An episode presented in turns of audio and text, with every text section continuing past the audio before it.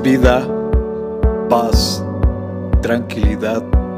Les habla Hugo Fortes y esto es Palabra con Poder.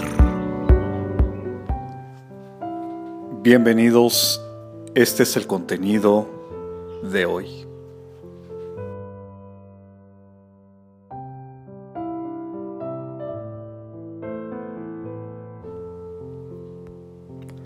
Dios no nos prometió que no pasaríamos por pruebas o momentos difíciles, pero lo que sí prometió es que estaría siempre, siempre con nosotros.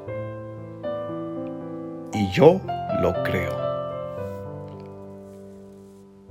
Y he aquí, yo estoy con vosotros todos los días hasta el fin del mundo.